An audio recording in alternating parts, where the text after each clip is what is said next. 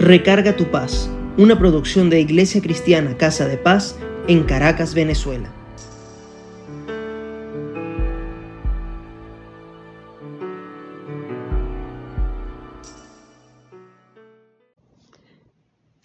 ¿Alguna vez te has preguntado, ¿por qué a mí? ¿Por qué tanto dolor? ¿Qué quieres de mí? ¿O cuándo me responderás? Si has hecho alguna de estas preguntas y hasta otras parecidas, podrías estar en el terreno donde un día estuvo Job. Hoy, en Recarga tu paz, hablaremos de cómo buscar respuestas desde el pensamiento de Dios y que nos dé paz. No hay una situación que desequilibre más que una infidelidad, venga de quien venga, o una enfermedad propia o de un familiar. Y no pensemos en la pérdida de un ser querido, y aunque quizás de menos relevancia que las situaciones anteriores, pero también muy fuerte es que pierdas condiciones económicas y que esto te lleve a ver cómo se deteriora cada día más lo que has construido. Pero si además de algunas de estas cosas, o quizás de más de una, te ves al espejo y ves a una persona que ora, que busca de Dios, que hace buenas obras, que tiene fe y que conoce la gracia de Dios porque la ha vivido, me puedo imaginar cómo la pérdida de la paz aumenta. Y me la imagino no solo porque he leído el libro de Job, sino porque he pasado por algunas de esas situaciones.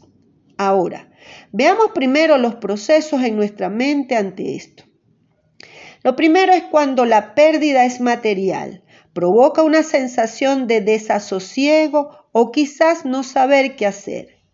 Supone un desbarajuste emocional, casi parecido a la pérdida de un familiar. Y no juzguemos esto como banal, porque tiene mucho de un sentimiento de esfuerzo, de garantía, de autoestima, y que esto se acabe en un momento, les aseguro que es grave para quien lo ha vivido. Segundo, la pérdida personal, que no solo involucra la pérdida de un ser querido por motivo de fallecimiento, sino también por divorcio, custodia, desaparición, un empleo, entre otros.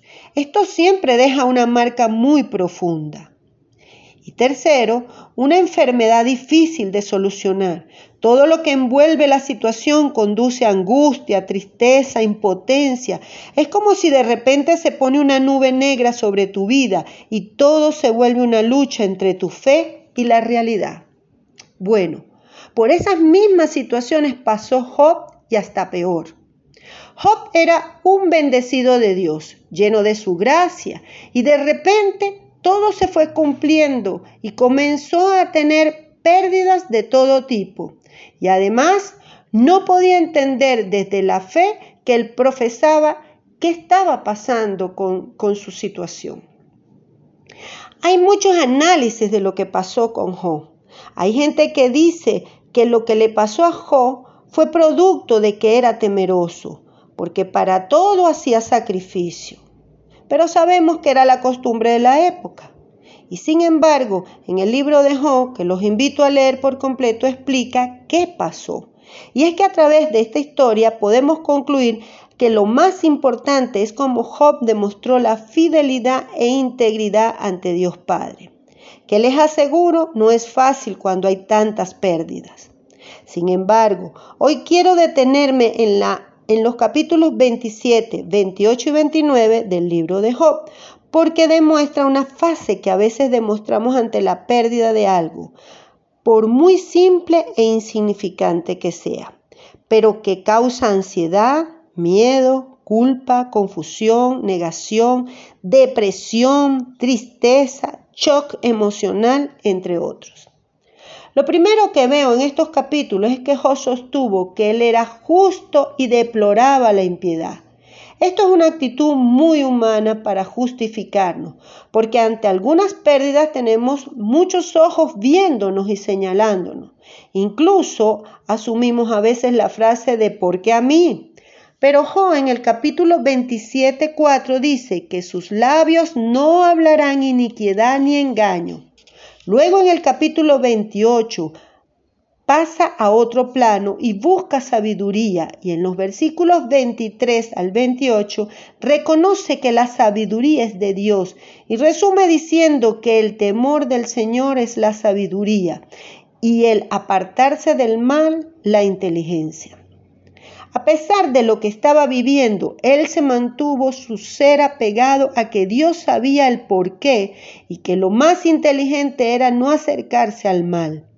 Esto es importante para tener paz, porque a veces ante las pérdidas o situaciones difíciles queremos hacer cosas en nuestra fuerza, como juzgar, hacer brujería, buscar agredir como sea, maldecir, hablar mentira o no tener compasión, no sabiendo que cualquier actitud que no esté avalada por Dios y su palabra, lo que nos va a traer es mayor confusión y pérdida, sin contar que nos pasamos al terreno del enemigo.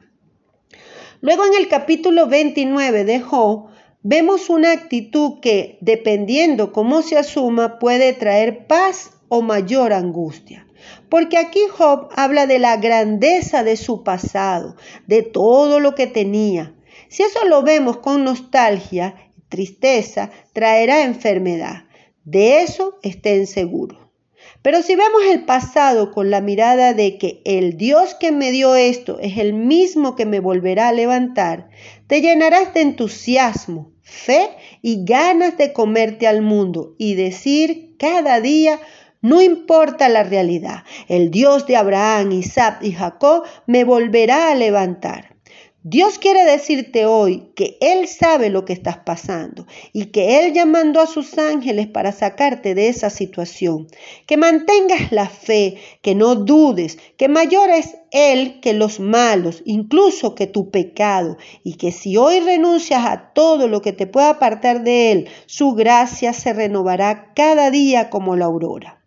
El Dios de paz te mostrará su amor y misericordia. No dudes, no temas, no quieras actuar en tu fuerza. Haz lo que Dios te diga con sabiduría de lo alto y verás la multiplicación en todo, como le pasó a Job por mantenerse fiel. Vamos a orar. Padre, en el nombre de Jesucristo y en el poder del acuerdo, estamos delante de tu altar para darte gracias, Señor, por esta palabra. En este momento nos comprometemos, Señor, a mantenernos fiel a tu palabra, fiel a ti, Señor, fiel a todo lo que tú mandes para que nosotros hagamos en sabiduría de lo alto.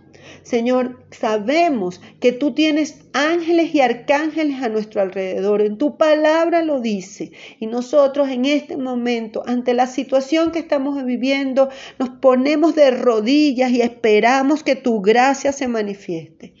Descansamos en la paz que tú nos das. Señor, creemos con profunda fe que tú eres el Dios de Abraham, el Dios de Isaac y de Jacob, y que así mismo como a ellos los levantaste, así mismo nos levantarás a nosotros, y abrirás puertas, y abrirás los cielos, y nos darás paz, y tú mismo entrarás en tu lugar santísimo y bendecirás nuestra gracia y nuestras obras.